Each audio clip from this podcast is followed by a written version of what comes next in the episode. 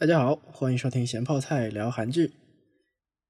这个礼拜又延期了，主要是因为今天是要讲时空追捕，然后想了一大堆，啊，这个怎么吹？结果呢，看了后面两集，实际上不应该看的。为什么这么说呢？这后面两集一看啊，就跟前面的这个剧内容有点搭不上了。不管怎么说吧。就是第七集以前啊，就是我个人比较喜欢的风格的剧。那么说这部剧之前啊，先给大家打个样，就是说我所说的这个剧的风格呢，就是和之前的《信号》那部剧比较像，不是说里面的具体内容啊，而是说里面的一种那种方式啊。要是看过《信号》的朋友呢，大概是知道我在讲什么东西的，就是跨越时间啊，两个人打电话。那么这里啊，咱们多说一句，就是刚看到这部剧这种剧情的时候，我还是比较激动的，因为当年啊，我是非常喜欢《信号》那部剧的这种形式的，而且过了这么些年吧，也没有太类似的剧吧，也可能是中间我错过了些什么。那不管怎么说吧。现在又有一部啊类似的剧，看的还是挺爽的。但是吧，可以想象到的评论就是说你啊这部剧和信号这么接近，这么像啊没有创意之类的等等吧。我要说的是呢，要是觉得就是这种风格、这种形式啊不符合大家的这个口味呢，大可不必看嘛，看别的节目也可以，是吧？就是你说穿越剧不也拍了那么多吗？然后我看大家不也挺高兴啊，看的还挺开心吗？咋到了像信号这样的啊穿越时间打电话的这种形式，就觉得重复拍就不行呢？反正现在剧也很多嘛，不喜欢的题材不看就是了。那么闲话就扯到这里，咱们说回剧里面啊，这部剧刚才说了。剧中剧情啊，它展开的主要形式，实际上和《信号》这部剧是一样的。这部剧的设定是五年的时间差，一个未来人，应该说是一个是现在的人，一个呢是过去的人。因为啊，剧中晚的那个时间是二零二零年，早的那个时间呢是二零一五年，但是啊，和《信号》。还是有比较大的不同的，就是说这部剧能引发的后果，这个怎么说呢？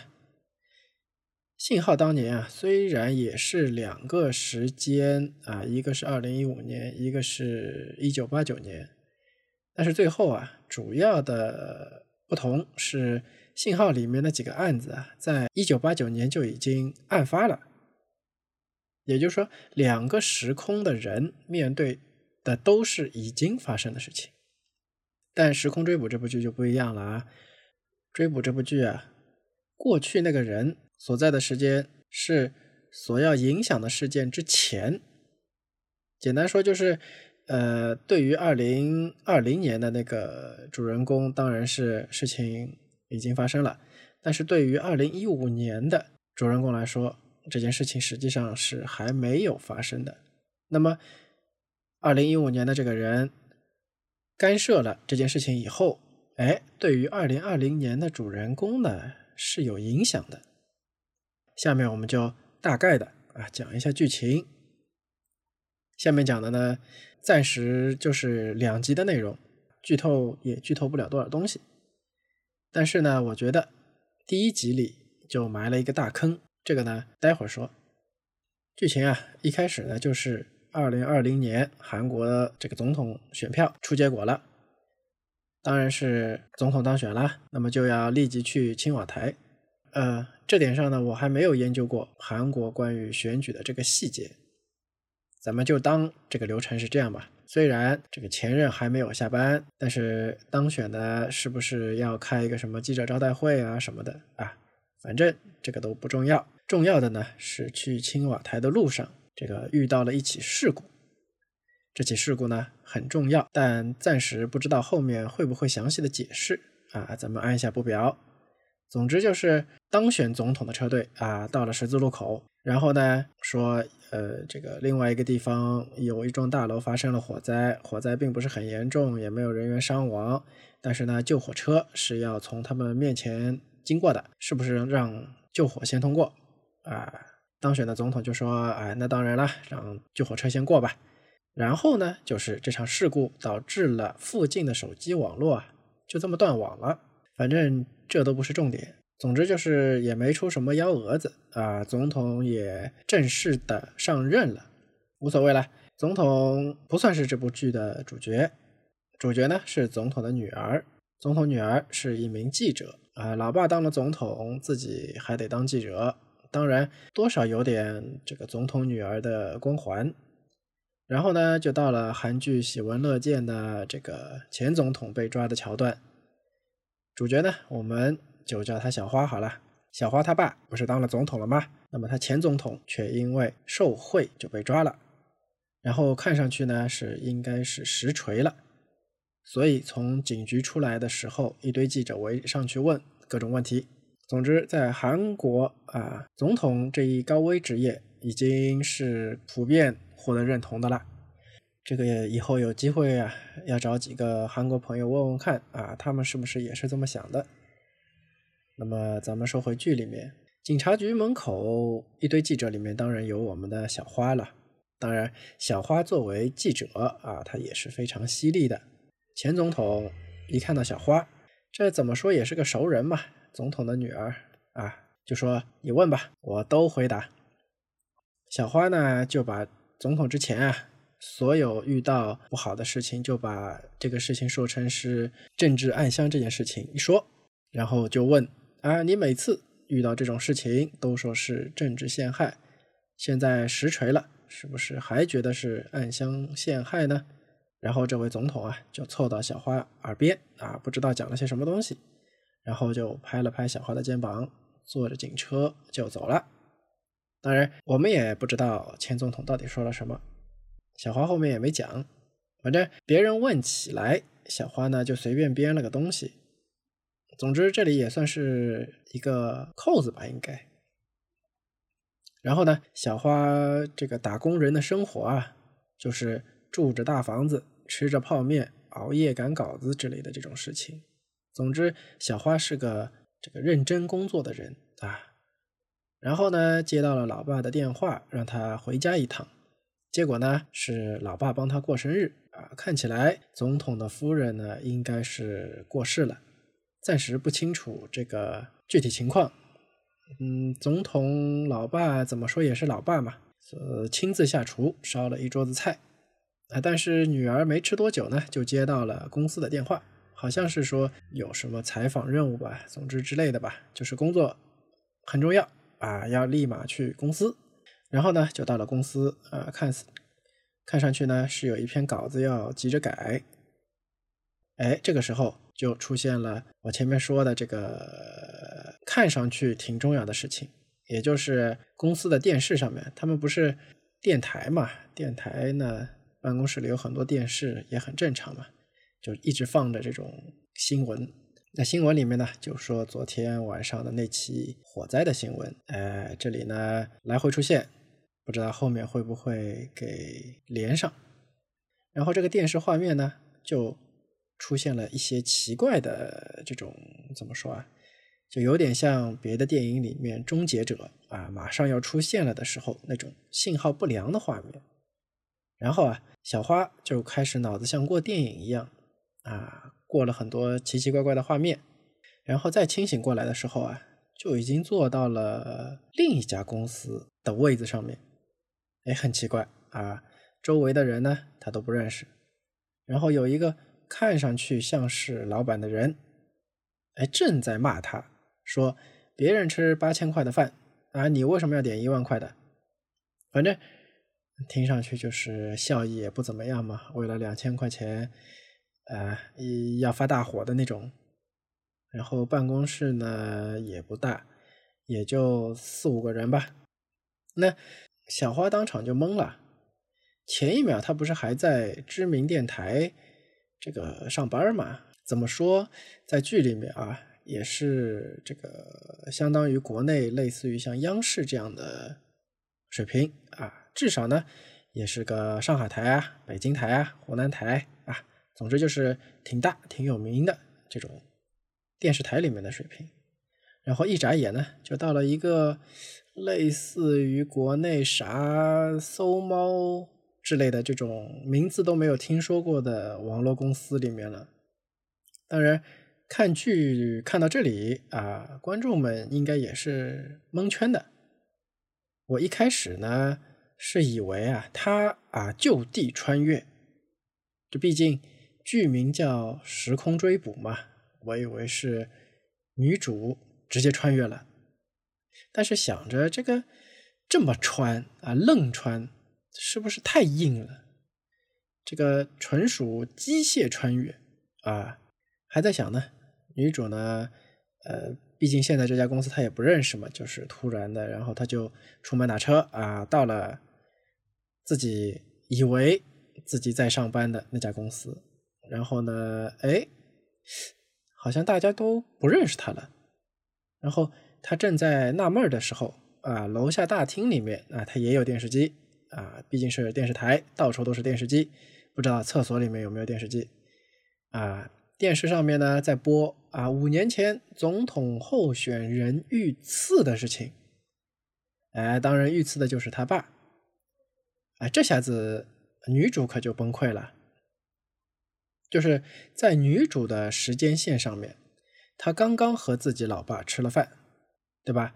然后去了公司，然后呢，突然跳到了一个不认识的公司，然后呢，回到他以为自己在的公司，不但大家都不认识他，不让他上去上班，然后你还告诉他，啊，你爸已经死了，而且呢，还是五年前死的，那么这种冲击可想而知是比较严重的。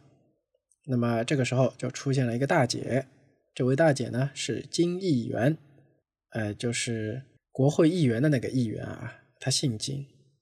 那比较有意思的呢，就是你别忘了啊，小花是不管她是呃怎么怎么回事吧，就是对于小花来说，整个整个大环境是已经改变了。然后呢，她之前认识这个金大姐。然而现在，哎，他还是认识这个金大姐，这个金大姐呢，也还是认识他的，这点还好啊。而且呢，看上去就是这个金大姐平时也挺照顾小花的。总之就是和这个金大姐的关系啊，呃，和之前好像差别也不是很大，就关系上面没什么太大变化，不像是他和这个原公司的同事啊，就大家都不认识他了。有意思的呢，就是之前小花认识金大姐啊，是因为他爸当上了总统，对吧？前面不是说他爸当选了总统嘛？那么总统身边有那么一个关系比较好的议员照顾一下自己的女儿，那也很正常。但是现在不一样了，现在新闻里面也说了啊，他爸不但是没有当选总统，而且呢还是在。就是总统候选人的时候就已经死了，而且死了五年。那么你总统吧，这个大家给点面子，照顾一下你女儿，那也很正常。这个大家看上去关系挺好，但实际上，对吧？这种大家懂的。那现在，哎，这就有点奇怪了，对吧？既没什么权。也没什么其他的利益关联了。总而言之吧，这个金议员啊，似乎呢是和小花这一家有那么点渊源啊，现在呢还挺照顾他的。那么这小花不是搞不清楚状况嘛，然后说我爸没有死，怎么怎么怎么怎么怎么，然后这个金议员呢说。那要不咱们去看看你爸的坟头吧。好了，这下小花就彻底傻了，静下心来，他捋了捋记忆啊，哎，这个时候，现在的这个时间线的记忆就有了。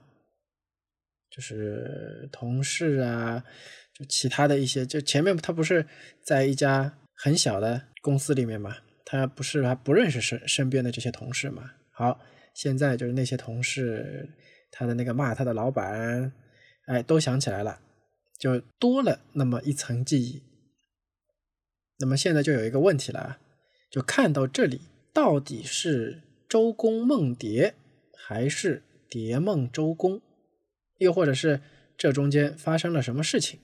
这点呢，我觉得是这部剧最大的坑。毕竟刚才也说了啊，小花在电视台工作的时候呢，公司电视上面那种奇怪的画面，一看啊，那就是不正常的，应该就是发生了什么大事件啊，导致了时间线突然改变了。那么暂时。我们就先放下女主，先让女主啊，她自己琢磨琢磨哪个是真的啊？到底是前面是真的，还是前面是做梦，还是现在在做梦，还是两个都不是梦啊？那么我们来说说男主，男主呢是一个胆子比较大的记者啊，就是那种敢孤身一人勇闯传销组织暗访的那种勇猛。然后呢，也挺能逃，但是看上去好像不是很能打啊。不过也没有关系嘛。那么我们就叫他小强。二零一五年的小强还是比较敬业的一个记者，他呢就愿意和呃维权的工人啊一起待在帐篷里面过夜啊之类的这种，就是也是比较拼嘛。然后呢。小强就打算采访一下小花。这里捋一下时间线啊，小花他爸虽然前面电视里面说是二零一五年被杀，但是小强现在这个时间点，小花他爸哎还活着，他还是作为总统候选人活着。所以呢，小强呢，这个打算，他毕竟是报社也不是很大嘛，你约总统候选人，可能人家对吧没空，但是他打算曲线救国啊，总统采访不到，那么我们试试看总统女儿吧。那么看到这里。其实后面的内容呢，大家差不多就能猜出来了，那就是小花要改变历史。那么过程是怎么回事呢？对吧？我们来详细看一看啊。就是一开始啊，就是小花老是接到小强的电话，然后呢，以为对方是神经病，因为这小花她也是记者，小强也是记者。然后小强要采访小花，那变成记者采访记者。那小强这本来就是一个很，对吧？执着的人，然后就来回打电话。然后呢，嗯，那小花就去报警了，说这里有人骚扰我，老是打电话过来。但是警察呢，查了一下他的号码，毕竟小花现在不是总统的女儿了，对吧？所以说呢，警察也没给他好脸色。当然，查还是给他查了一下，说你给的这个号是空号啊，你就别瞎搞了。小花自然是不相信的，我一天被打二十四个电话，你说是空号，这怎么可能？那么这也是韩剧里面一大特色啊，那就是黑警察。总之吧，韩剧里面。人人都不相信警察，相信警察的呢也会被杀。总之就这么回事吧。那么，呃，小强他不是要采访小花吗？说说起来啊，那么说了名字啊，小花就说：“哎，那个，他说他是那个谁谁谁。”一报名字啊，警察这边哎有点反应，好像是认识。毕竟啊，你想想看他。记者这么敬业啊，打引号的敬业，当然和警察就没少打交道嘛。这肯定是经常会进去，所以说呢，没少让警察头疼。但是啊，警察说这个记者五年前车祸死了。哎，小花急了，一看记录，警察那儿登记的小强的电话，正是小强打过来的电话，号码是对得上的。这小强不是还在电话里面说自己是什么什么公司嘛？就是先自报家门，毕竟你要采访别人嘛。记者总是先自报家门，然后就问警察：“哎，那那他之前是不是也在这家公司啊？”哎，确实就是在这家公司。然后呢，说那这家公司有没有电话？我看看能不能联系上。结果你猜怎么着？小强二零一五年所在的公司。就是小花二零二零年被改变了以后所在的这个公司的前身，这就相当诡异了啊！当然了，这么一来，有很多事情呢也方便问了。毕竟，要是别的公司啊，你突然跑过去问五年前的某个员工什么的，也会比较奇怪。那么现在呢，就只要回公司啊，问自己老板就好了。原来呢，咱们这个小强啊，之前是这家公司的老板，也能够看得出这家公司啊，当时呢并不大，哎，就一直都不大，连老板都要亲自出去采访的那种不大。那么，既然小强在电话里面一口咬定自己就是自己，啊，这个说起来怎么那么乱呢？不管怎么说，就是小花打算要和小强见一面啊，戳穿你。这个是什么骗子还是怎么地？他要研究一下，然后呢，就约在了一个公园儿，呃，而且是就是类似于像英雄纪念碑前面吧。但是小花呢没有遇到小强。如果到这里大家都还没有捋，就是看的时候啊，要是还没有捋清楚的话呢，这个这两个人是肯定见不到面的嘛。毕竟两个人不在同一时间线上面，所以小强也没有看到小花。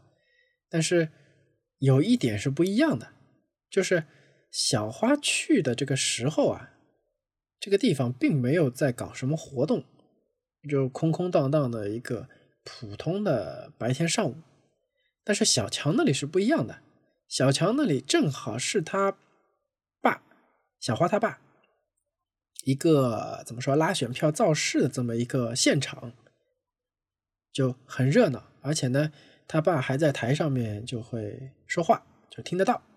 那么这一下小花就炸了，哎，在小强那边，他爸怎么还活着呢？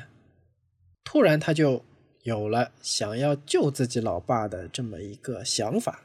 那至于修改时间线的后果什么的，他也没想这么多。反正这都不重要，毕竟啊，这前一秒老爸还活着，后一秒就告诉你老爸已经死了五年，这种事情啊，搁谁呢，谁都是受不了的。当然了，小花还是要先确认一下电话里这个小强啊，不是拿着什么录音啊这种什么东西在涮他。刚才不是说了吗？小强所在的公司，它就是小花现在的这个公司的前身。那么办公地点是没有变的嘛？那这个做个实验就比较简单了。他就打电话让小强呢写封信，然后塞在什么找个柜子放一下，然后只要小强写完，那么小花不就只要在地方等着就行了嘛？他一开门啊，里面就应该有一封信，我只要一确认就 OK 了。那么，因为小强现在还没有这个概念，对面这个人实际上是未来的人，那么就觉得这个姑娘是不是脑子有点不正常啊？约自己在哪里哪里见面，然后呢又没去，然后呢现在又要自己写一个什么信放在公司里的什么柜子里，他就说：“我连自己女朋友都没有写过信，不写信了。”然后呢，这个时候啊，小强正正在上厕所。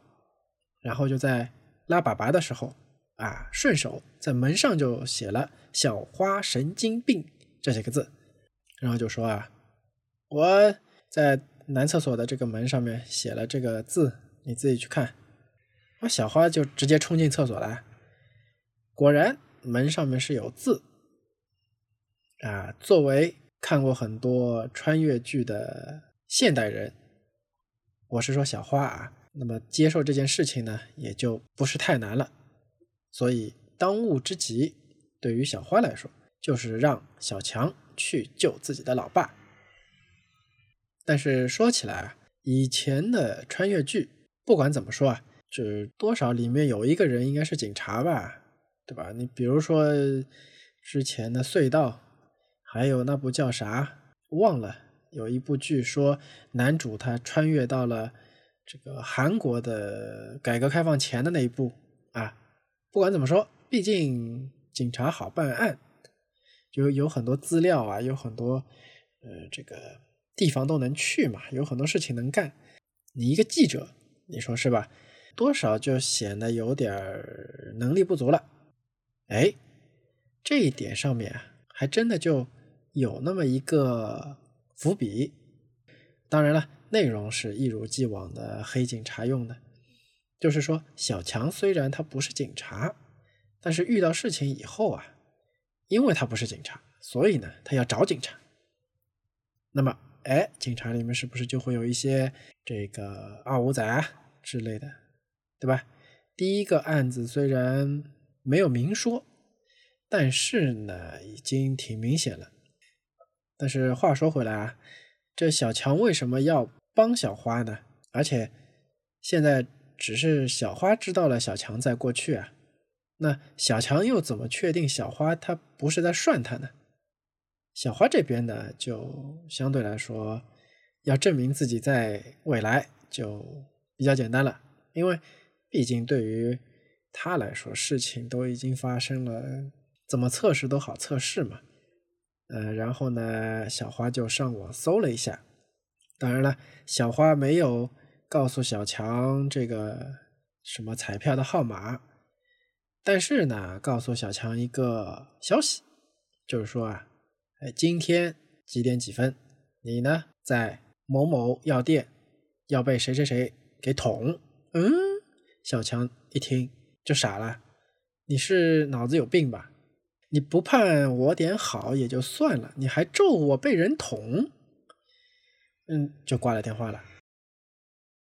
但是吧，人就是怎么说呢，就是这个样子啊，也算是你可以说是什么心理暗示啊，什么东西，反正就是事情就是很诡异。小花呢是告诉他，你会去一家叫寒光的药店啊，地方、时间、地点、人物都很清楚，你要到寒光药店被捅。那么一开始，小强先想就是这个女的神经病，瞎说。但是后来又心想呢，哎，这个毕竟这种事情，你说是吧？人家说都说了，那今天咱要不没事别去啥药店不就行了吗？然后想想人自己好像也没什么头疼脑热，然后就按部就班啊。出去买点吃的东西，然后谁知道啊？他刚买完吃的，回公司的路上，就是小花他现在的老板，实际上也就是小强当年的朋友，也也在他公司一起干活嘛。然后二零一五年还是小强的手下，那么我们就叫他眼镜哥啊，也就是《哲人皇后》里面的那个御厨厨师长。然后就打电话给小强说：“哎，这个公司里的妹子刚才弄那个排风扇的时候手给割破了，说你要不给买点药？”小强心想：“这个，哎，出了鬼了啊！竟然要我去药店。不过这有可能只是个巧合，毕竟韩国药店这么多嘛，是不是？也。”不一定就是刚才那个人说的那家药店，所以说呢，就随便问了一下附近，这个附近有没有药店啊？嗯，别人就指了一家药店给他，离得也不远，往前走直接看得到。但小强一看啊，这个背后就有点啊汗毛竖起来了，因为那家药店就叫寒光。那小强虽然说他不太相信小花的话，对吧？但是，哎，你说这多少有点晦气嘛？就说要不，嗯，这附近还有没有别的药店？当然了，附近怎么可能有别的药店呢？别人就告诉他说：“哎呀，这近的就这一家啊，别的药店呢都很远，要走很久的。那毕竟事情还没有发生嘛。”小强呢也就去了这家药店，当然他是小心翼翼的。然后，毕竟小花她告诉他了，你在这个药店里面是要被捅的。所以说呢，小强这个时候啊，就草木皆兵啊。按我小时候看动画片里面唱的，就是眼睛瞪得像铜铃，射出闪电般的机灵。哎，这么一看，果然在他身边就有一个相当可疑的人。当然了，结果呢，就是小强他果然被捅了，只不过那个人啊。没有捅到小强，捅了小强刚才买的炒年糕，然后炒年糕还泼了对方一脸，对方就失去战斗力了。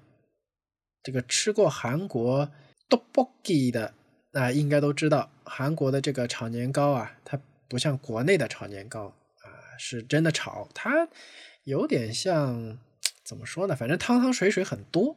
而且他出去的时候啊，是买全公司的份，所以说它是一份一大盆热乎乎，而且还是辣的的这个炒年糕，然后咵就直接糊在对方的脸上了。那大家想想吧，就很刺激啊。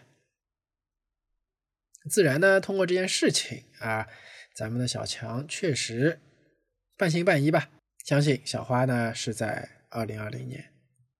但是呢，小花说要救自己老爸的这件事情，小花呢怕小强不肯答应。按照《西游记》里面的说法，就是泄露天机给小强，那就是告诉小强，呃，那个叫啥？我知道你是怎么死的。你看，小花这一张嘴，不是挨刀子，就是死。但是小强也拿他没辙啊！这虽然很晦气，但是谁又不想知道自己是怎么死的呢？对吧？尤其是好像离现在还很近啊，好像也没能活多久。那么小花这边就说了啊：“你帮我救下老爸，那么我就告诉你你在哪儿、什么时候、怎么死的。”虽然。小花不说，小强呢，应该也会去救小花他爸的。毕竟，就是算是一件比较正义的事情吧，对吧？那么自然这么一说啊，也是为了后面铺路的。然后呢，小强就根据小花提供的情报，去找暗杀他爸的凶手。哎，这里的剧情就很有意思了，因为凶手呢，在小花的这个时间段啊，是当场被击毙的，然后警察呢，只是调查了凶手的行动路线，那毕竟是刺杀嘛，那警察抓不到就抓，虽然抓到凶手了，但是凶手不是自杀了嘛，那多少得查出点东西，你比如说，哎，这凶手。他为什么要刺杀呃候选人？你说刺杀总统啊，多多少少因为他的政见啊，因为他做的事情啊，或者是单纯我就是看总统不爽，那多少好理解一点。但现在你刺杀一个候选人，这就多少有点奇怪嘛。所以说呢，警察要查很多东西，比如说他的动机啊。然后这个凶手是怎么拿到枪的呀？等等等等吧，那么就公布出来了。对于二零二零年的小花来说，这都是都不是新闻，这都是旧闻了。那么警察是调查出了凶手的行动路线，然后就是警察所调查出来的这个行动路线里面，凶手在从出发地到凶案现场的半路上还去了一家旅馆。哎，这下小强和小花都觉得这很多此一举，就。两个人都他都是记者嘛，所以说他们就觉得，呃，应该是这家老板娘啊，为了蹭热度编的故事。然后那小强他不就去蹲点嘛？因为从哪出发的，就原来住哪儿，然后在哪儿买的枪，对吧？然后在哪行的凶都是知道的。然后这个小强就去。蹲点了，先去了凶手的家里，一敲门一问，哎，里面有个人，但是不是凶手。那个人说：“啊，凶手这个人，当然他不会说凶手，说那个人的名字啊，某某某，他个把月没有回来过了。”然后呢，小强就又去了警察所说的凶手买枪的地方，然后也是连个鬼都没有。那么毕竟。离案发还有很多时间嘛，那么小强呢，顺便就去之前他们觉得可能是蹭热度的这家旅馆门口啊，去蹲一下，看看情况。结果，呃，凶手还真的就是去了那家旅馆，而且啊，小强呢，他这个侦查能力还是比较强的，他就爬到了这家旅馆的对面的楼顶。然后他就看到凶手在房间里面墙上面就贴了很多小花他爸的照片，那这下就实锤了。但是毕竟小强他是记者嘛，对吧？那么哎，小强就叫了自己的认识的警察朋友上去抓人，结果啊，竟然是房间里别说人，连照片都没有。那看到这里呢，其实还不觉得诡异。这有可能就是凶手，对吧？这个时候正巧呢，他打包准备走人了，或者是他发现警察来了，临时逃脱，人家收拾的比较快。但是到了后面，就让人觉得并不是这么回事了，这背后是有事情的。那么我们就接着讲。那既然半道上没有截住枪手，那么小强就只能去现场了。毕竟小花那里是未来嘛，对他来说，凶手在什么地方行的凶，这白纸黑字都写着。那只要去了那儿，看到人，把他抓起来就 OK 了。哎，然而事情并没有这么简单。就是小强刚到小花说的，比如说啊，A 点，立马小花那边贴在玻璃板上的资料就变了，就变到了另外一个地方。我们就叫它 B 点啊，这里要解释一下，就是小花他爸所要搞活动的那个地方呢，是在一个大学里面。大家也知道啊，大学它你在广场上面搞一些活动的话，它有可能四面都有大楼嘛。那么就是刚才说的 A 点呢，就是咱们就说 A 号楼某某一个房间里面，然后 B 点呢就是 B 号楼。某一个房间里面，听到这里，你是不是也和我一样感觉到这里面有一点猫腻？也就是好像说，哎，凶手好像是知道有人要来抓他一样的。那么当然了，暂时剧情里面是没有说，那只是我猜。但是你说。小花一派小强去什么地方，他就换人，这不是很可疑吗？但是呢，咱们就要说了，毕竟对于小强来说，还是相对的比较方便的，因为他只是要费一点体力而已。就我只要找到你，我只要干扰你开枪就行了。但是枪手呢，一来他不是随便什么地方都能开枪的，你至少得是个，比如说窗口。对吧？然后你还得看得到小花他爸不是吗？你不能躲在一个看不到的窗口，你你也打不到人家。所以说呢，这个事情只要离所发生的时间它越来越近，枪手再换地方的时间它就越来越少。最后呢，是这个枪手啊，在小强发现他的时候，急急忙忙开了一枪。当然了，也就没有打中小花他爸。小花他爸呢就被救了。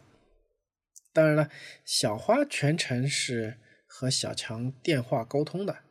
这个时候啊，他以为他爸要复活了，结果，哎，周围的这个情境真的就变了，就和他当初在他在公司里面啊写稿子，然后周围环境大变。那么现在也算是好像发生了什么大事件，他周围的场景也变了。咱们之前说就是捉枪手的那个时候啊，就是叫叫小强去 A 点，然后突然突然玻璃板上面写的这个位置就变了，那种是属于小小变动啊，范围有限，也就是玻璃板上的内容变了，别的东西是不变的。这次呢？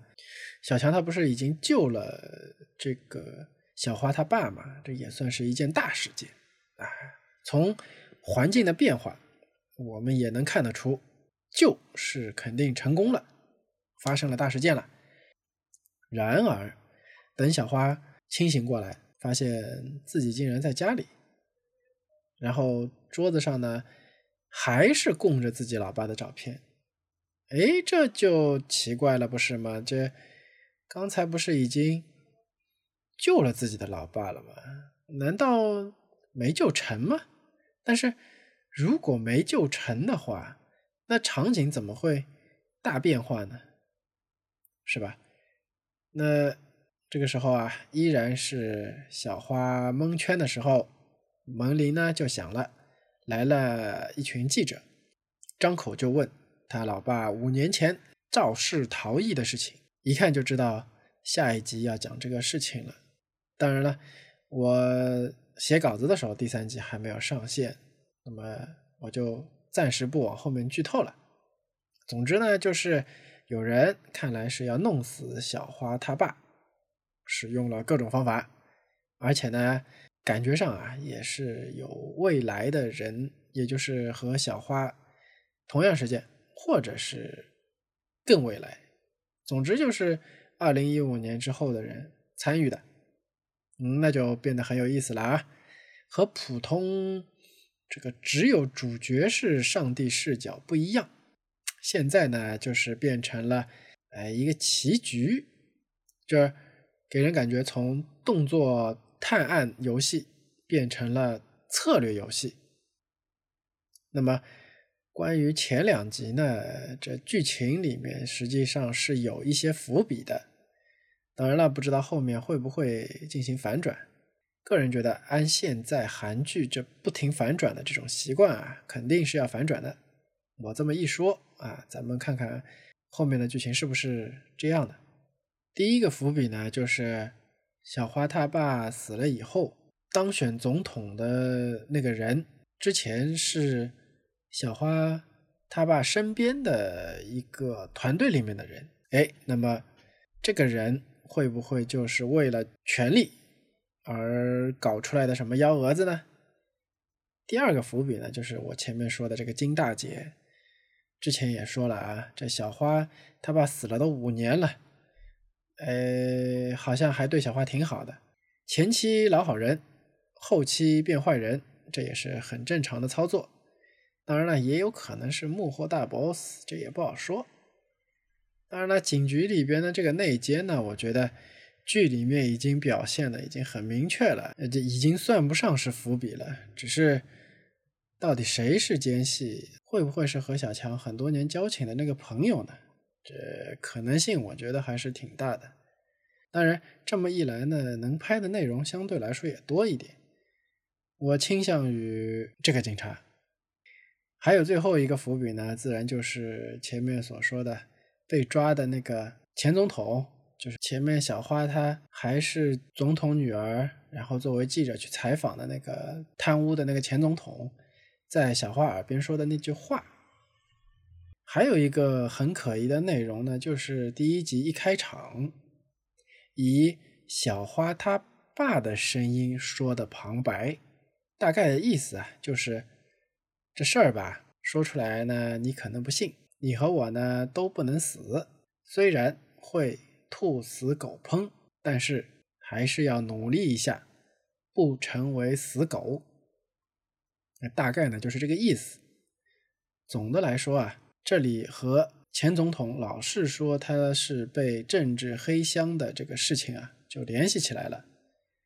会不会是小花他爸本来就是参加了什么某种和过去的人的这种联络，然后修改了历史，再然后别人又反过来用同样的方法来搞他爸呢？这么一来啊，这部剧就变成了穿越政治剧。比起那种传统的政治斗争剧呢，可能会更有意思一点。当然，这里只是我在看完前两集之后的瞎猜。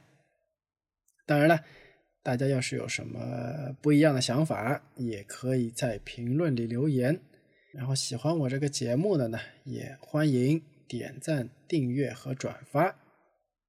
哎，看看时间条，是不是还有一点时间呢？那么我再补充一点，因为毕竟我现在已经看到第七集了，后面很多事情都已经知道了，但是这个呃不想把剧情说那么多，我只是想说啊，前面我不是说了嘛，就是呃有很多想法，他后面会不会这么拍那么拍，然后可能会拍成穿越斗政治斗争剧嘛，结果。我也不知道为什么，他从第七集估计也就是一半还没到的样子，他就直接变成了政治斗争剧，连穿越都没有了。这就让我觉得，呃，先暂时观望一下吧，看看后面的剧情内容。那要是后面还是这副好死不死的样子，那我只能说，喜欢这种穿越时空。嗯，打电话，然后一起判案，然后似乎背后又有阴谋，然后事件又一直在不停的被改动。那喜欢这个内容的人呢，就可以看前大概前六集吧，我觉得前六集差不多，就还都都是这种内容。其实第六、第七集就已经，呃。比较没有那种穿越的感觉了，不知道后面还会不会再把这个内容再给填回去啊？那么我们期待一下，咱们下期接着聊。